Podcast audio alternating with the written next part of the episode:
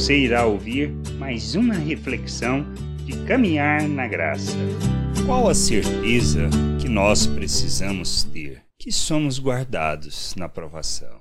Até mesmo na provação, o Senhor está conosco, nos, nos conduzindo, nos guardando nele. Não importam as circunstâncias, não importa o que estejamos passando. E o que nós precisamos ter uma consciência clara que dependemos inteiramente do Senhor. Suportamos não porque damos conta, mas porque Ele nos sustenta.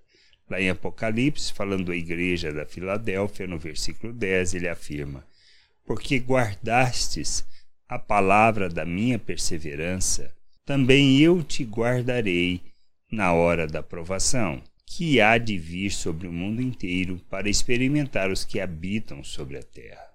Nós precisamos ter o discernimento que nos momentos difíceis, que no que sobrevém, no que sobrevirá à terra, nós suportamos, não porque nós somos capazes, mas por causa da graça, do amor de Deus que nos sustenta. Cristo é o responsável por isso. Por isso a gente precisa entender uma coisa e ter, ter isto muito claro para nós. Somos chamados para glorificar o Senhor, para honrar o seu nome. Não se trata de obedecermos, de guardarmos as suas palavras, ou seja, de vivermos conforme as suas palavras, não para alcançarmos alguma coisa, mas precisamos entender que nós fazemos isso para honrar, honrar o Senhor. Quanto a, a obra que ele realizou, nós precisamos ter uma convicção segundo aquilo que a palavra fala. Fomos feito novo ser, uma nova criatura.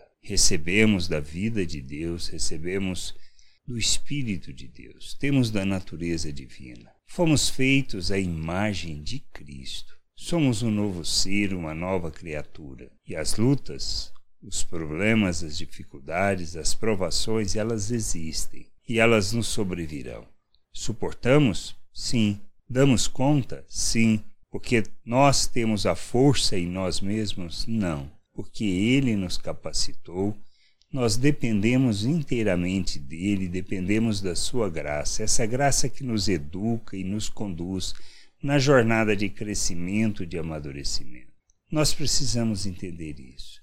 Toda provação, toda luta tem um só propósito: o nosso amadurecimento, de maneira que a gente seja cheio de Cristo, que revelemos Cristo ao mundo, que manifestemos o seu amor, a sua graça, a sua misericórdia, que a gente expresse a bondade, o amor de Deus, que nós revelemos sua vontade, que a gente possa crescer, amadurecer, compreender a vontade de Deus, honrar o seu nome, glorificar o seu nome e ser instrumento e expressão da justiça de Deus neste mundo. Que o Senhor possa possa nos conduzir nessa jornada de crescimento, de amadurecimento, sabendo que nele nós somos guardados, até mesmo na provação, nas lutas e nas dificuldades que passamos.